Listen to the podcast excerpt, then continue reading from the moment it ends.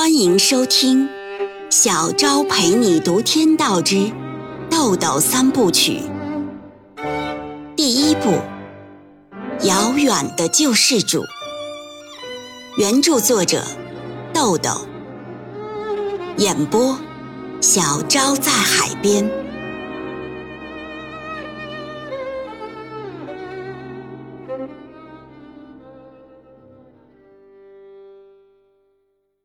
第四十五章，丁元英倚在床头上，打开档案夹，里面全都是各种证书和契约之类的文件，有警官大学的毕业证、律师职业资格证、警官授衔证、二等功嘉奖证、警官大学擒拿散打比赛女子组第三名证书、全省公安系统手枪射击比赛女子组第一名证书、四级英语证书、护照。德国永久居留签证、德语学识证书、街舞培训班结业证等等。档案夹里有几份空白的德国留学申请表和两份合同。合同文件一份是维纳斯酒店的股份协议书，一份是最近的嘉禾园小区的租房协议书。芮小丹与欧阳雪的维纳斯酒店股份协议书签订时间是一九八九年四月。签约地点是北京中国警官大学女生宿舍，这就是说，芮小丹早在上大学期间就已经投资维纳斯酒店了。协议显示，芮小丹和欧阳雪各持有维纳斯酒店百分之五十的股份，芮小丹不参与经营管理，欧阳雪以酒店利润的百分之二十为动态酬金，负责经营管理。协议显示的芮小丹一方的资金来源是玫瑰园小区这套别墅的房屋抵押贷款。这些证书和契约使丁元英对芮小丹有了一些更直观的了解，从中能看出他的勤奋好学和超出一般女人的胆气。但是那张街舞培训班结业证让他有些困惑。他想象不出一个工作学习都非常紧张的女刑警怎么会有时间和兴趣去学跳街舞。他更想象不出以芮小丹的风度气质，在跳街舞时会是什么样子。看完证书和契约，他把这些东西收进档案夹，放到一边，翻开影集看芮小丹的照片，有他小时候在老房子照的。有在法兰克福上小学照的，有在古城上高中照的，也有在警官大学训练场照的。其中更多的照片是参加工作以后照的。这些照片也像一个小档案，记录了他的成长历程、亲人和社会关系。影集里有一张五寸的照片，引起了丁元英的兴趣。那是芮小丹牵着一条凶悍的大狼狗，在一个山峰上拍的。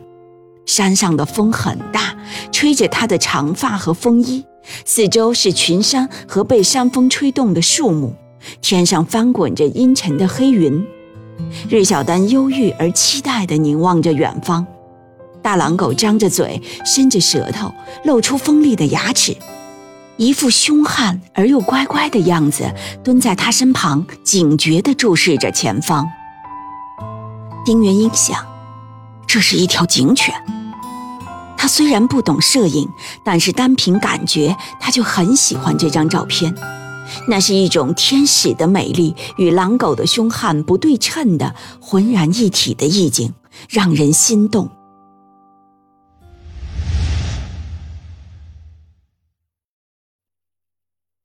古城刑警队的一号主审讯室里，周伟、赵国强正在审讯王明阳；二号、三号的小审讯室同时在审讯其他两名马王黑恶集团案成员。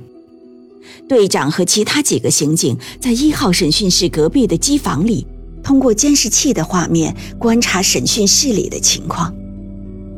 芮小丹走进机房，在别人的后面找了把椅子坐下。仔细地审视着这个被称为“冷血诸葛”的二号人物，王明阳比他的实际年龄显得年轻，戴着一副金丝边眼镜，白净消瘦的脸上神色镇静冷漠，丝毫没有一般犯人脸上的那种惊慌失措的表情。只看他文质彬彬的外表，很难与他所犯下的累累罪行联系起来。他浑身的衣服还是湿的，地上淌了一片水迹。王明阳一直沉默着，始终不说一句话。周伟用威慑的目光盯着王明阳说：“不说话是没有用的，你那些事儿啊，我们都掌握了，现在就看你的态度。你是有文化的人，政策就不用我跟你多讲了吧？”赵国强说：“王明阳，你现在唯一的出路就是老老实实的交代自己的罪行。”王明阳还是沉默。赵国强突然一拍桌子，厉声喝道。敢做不敢当，你算什么汉子？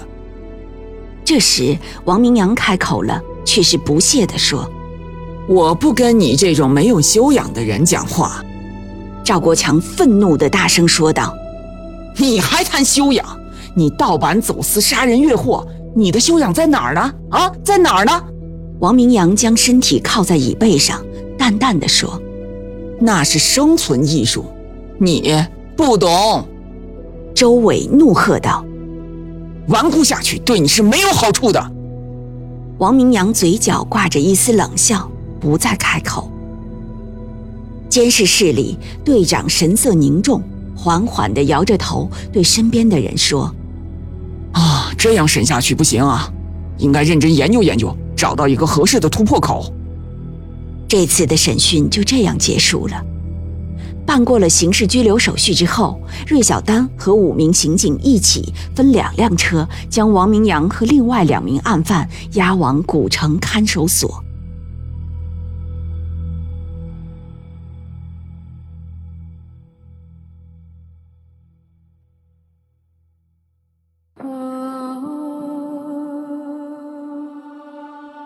每晚八点，小昭陪你读《天道之》。豆豆三部曲，每天更新一集，欢迎您的收听与订阅，我们不见不散哦。